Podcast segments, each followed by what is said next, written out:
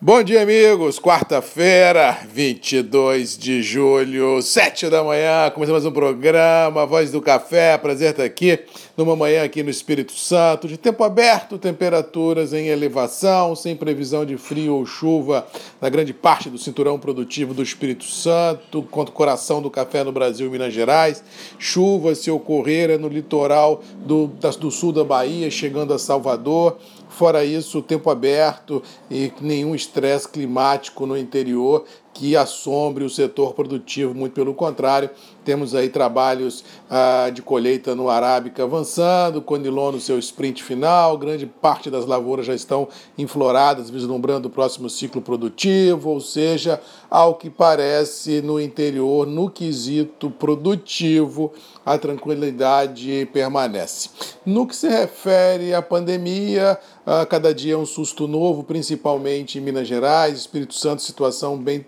não digo tranquila, mas bem, bem administrada, é um dos poucos estados onde nós temos os casos assim de estáveis a baixos, com tendência de baixa, principalmente na Grande Vitória, ou seja, mostrando aí que bem ou mal o setor público capixaba fez o dever de casa, a população ajudou dentro do possível e acho, como disse um amigo ontem, que o Espírito Santo deve ser um, um dos estados que mais rápido sairá ah, dessa crise da pandemia e com certeza com muito mais força, já que temos no Espírito Santo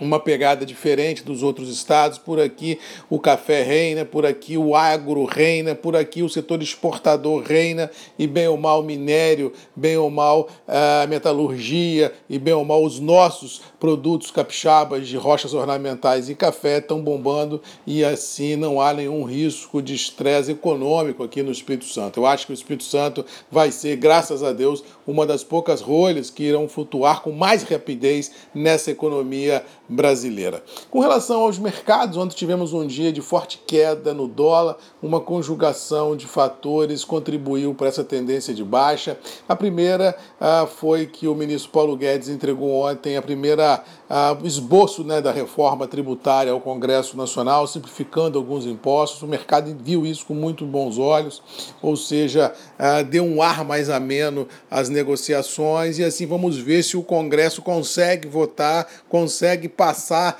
dentro da,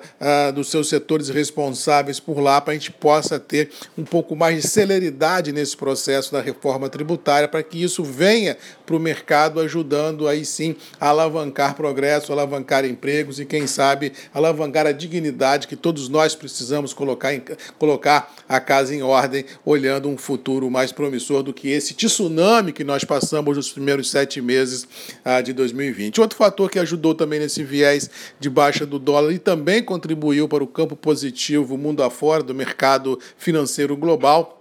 se divide em duas pernas. A primeira perna é a questão dos, ah, dos incentivos fiscais e tributários e econômicos que principalmente a, comunidade econômica europeia vem injetando na economia. Ontem mais um pacotaço foi aprovado por lá e isso deixou assim os grandes operadores bem animados no que se refere a uma recuperação da economia com um pouco mais de força. E o outro fator foi que notícias de várias vacinas do Covid-19 vêm sendo testadas, vêm sendo colocadas à prova, indicando ah, que bem ou mal os cientistas trabalharam com muita rapidez e vão mostrar aí, ou vão dar à sociedade global como um todo, até 2021, se tudo correr bem, uma saída para esse problema. Não vou dizer que vai ser a solução, porque a solução demanda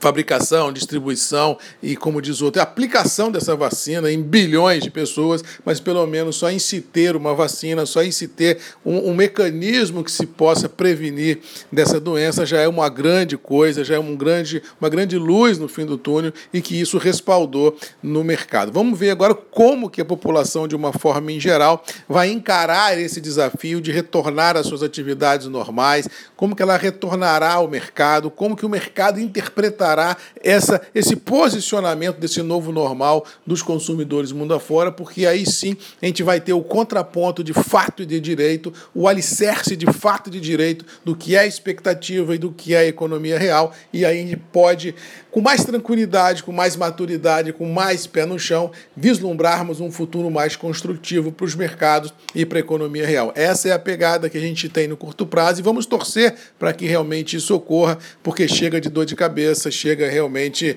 de estresse que esse 2020, cada dia que passa, deu a todos nós. Por fim, falando de café, Ontem tivemos um dia positivo, uh, tanto em Nova York quanto Londres, uma conjugação, no caso de Londres, de dólar para baixo, bolsa para cima e também Há problemas na safra do Conilon no Brasil, que se colheu um pouco a menos do que eram as expectativas, e também uma safra aquém das expectativas no Vietnã, já impactando ah, nos embarques de Vietnã a portos consumidores. Isso aí deu um ar muito interessante. Londres já consolida patamares acima dos 1.300 dólares por tonelada, o que projeta como disse aqui na semana passada, um quadro mais confortável para o Conilon, para o Robusta Internacional do que para o Arábica. O Arábica continua ainda patinando, bicicletando aí na sua luta diária de consolidação do atual intervalo mercadológico, tanto em Nova York quanto no mercado interno, já que ele carece um pouco mais de atenção, já que a, ah, a grande demanda do café arábico, principalmente os cafés mais finos, cafeterias, Uh, operações dentro de empresas, boutiques de café uh, foram fortemente impactadas com a pandemia. Agora, a expectativa é que, com a reabertura, com o novo normal se fazendo presente, essas, essas operações reabram e a gente possa vir a ter uma sustentação desse movimento de recuperação do consumo global desse nicho de cafés especiais, liderado por lanchonetes, por cafeterias, por boutiques de café, por restaurantes e a bebida nos escritórios mundo afora. Mas acredito, como já falei aqui algumas vezes, quando nós chegarmos lá na frente, em 31 de dezembro, e olharmos para trás, o saldo vai ser, na pior das hipóteses, no zero a zero. Não acredito em grandes derrocadas de consumo. Eu acho que a demanda doméstica, aliada dessa reabertura dos mercados globalmente, vai dar ao negócio o café a sustentação e, a, e o alicerce que ele precisa para continuar a ser uma grande atividade, remunerando todos os elos da cadeia de forma digna e de forma justa. Acredito que a gente possa continuar a ter a expectativa que eu tinha, mas continuo tendo, de que café é e sempre será esse ouro verde desse mundão de Deus. No mais, vamos ficando por aqui, desejando a todos aí uma boa quarta-feira, que Deus nos abençoe, que a gente possa ter